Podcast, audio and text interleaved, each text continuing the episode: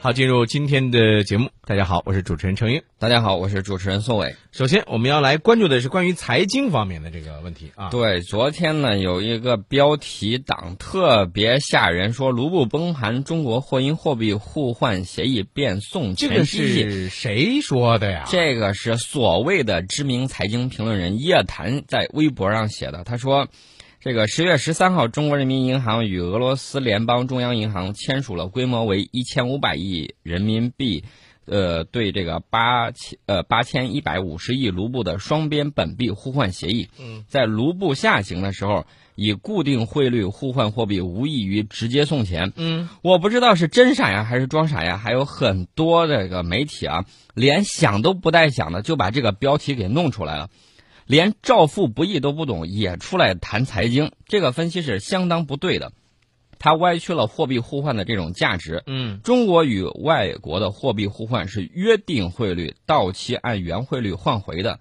已经抵消了汇率的风险。美国是在对俄罗斯使用金融霸权，没有硝烟的这种战场，非常的残酷。大家看一下这个九七年亚洲金融危机，嗯，多少亚洲国家被洗劫的啊？这个连国防想买个新武器的钱都没有。嗯嗯美国的战略其实最终要毁掉的就是中俄联盟，先打断俄罗斯经济命脉，整垮俄罗斯，然后再一心针对中国，维护它的世界霸权。如果俄罗斯垮台，那么下一个目标那就成我们了。对，再给大家说，要简单说一下这个照付不易啊对，这个是天然气供应的国际惯例和规则，它指的是在市场变化的情况下，付费不得变更，用户的用气未达到此量，仍需按此量付款。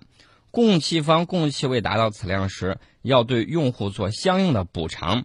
如果用户在年度内提取的天然气量小于当年合同量，可以在三年内进行铺底。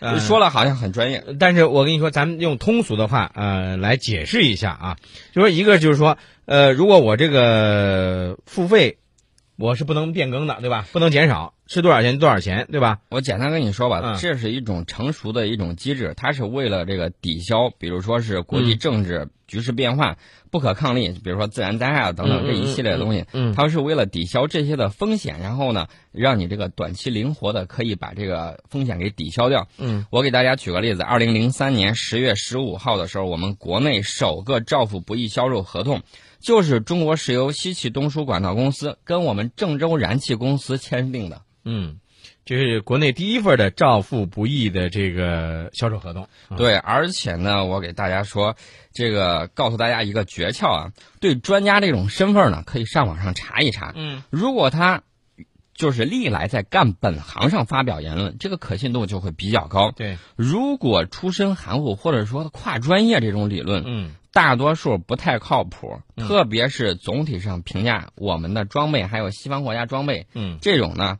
更难，没有哪个全才能把这个陆海空天呃网络全部通吃，没有这种。所以说，有关专家在综合评论上的这种言论呢，要谨慎。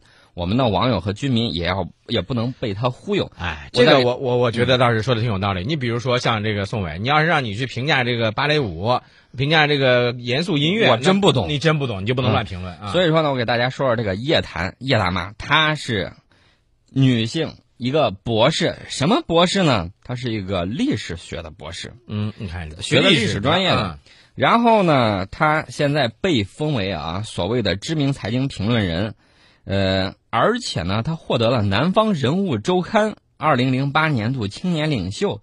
哎，大家前一段才知道《南方周末》这个在啊，在那个我们那个单兵武器装备上，嗯嗯嗯在那胡说八道，所以说他这个东西就很很值得大家探究。嗯这个叶檀呢，复旦大学历史系博士，专攻的是政治史。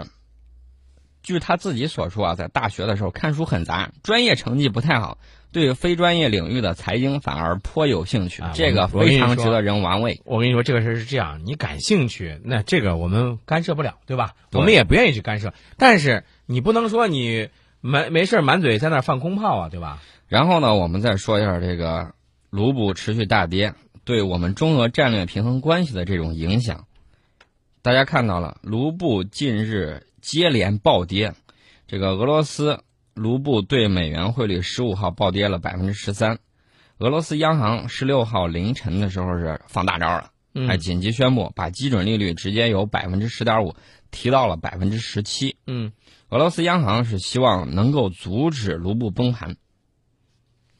这个卢布崩盘啊，这个其实是美国愿意看到的，对吧？对，嗯呃，啥原因呢？大家就要回到这个油价暴跌了。油价暴跌，呃，俄罗斯每年经济损失大概是四百亿美元，这是之前俄罗斯财政部说的。嗯油价下跌，这个就是说光制裁啊，要损失大约四百亿，油价下跌损失是高达一千亿美元的。因为这个俄罗斯和它的就是说自身产业结构非常有关系的，就是说它的石油和天然气出口是占到了俄罗斯出口的百分之六十七和联邦预算收入的百分之五十，也就是说石油和它的这个经济命运是密切相关的。没错，它跟这个石油价格的这个周期是相关的。所以说，一旦油价下跌，普大帝再有神通，他也扛不住这个东西，因为大家都知道棍棒打不破经济规律啊。对，呃那么我们现在就是在想啊，那我们应该怎么办呢？嗯其实美国已经图穷匕现，对吧？嗯嗯那我们会怎么样呢？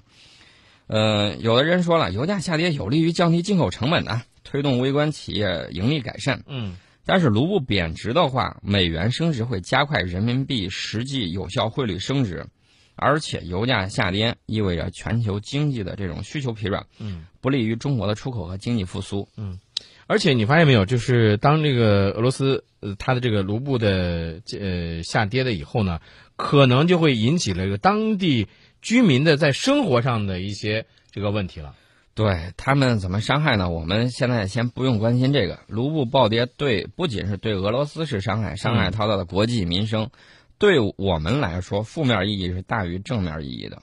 嗯我给大家说一下历史上的嗯几个例子，咱们不具体分析这个。嗯，这个大家都知道，美国现在还是实力最综合实力最强的。。对，那么历史上有没有这种情况呢？嗯大家看一下三国时期，曹魏的实力是最强的，嗯无论是从人口上还是技术优势上，它这个技术优势可能不太明显，嗯但是人口优势是非常明显，大量的人才集中在曹魏。对。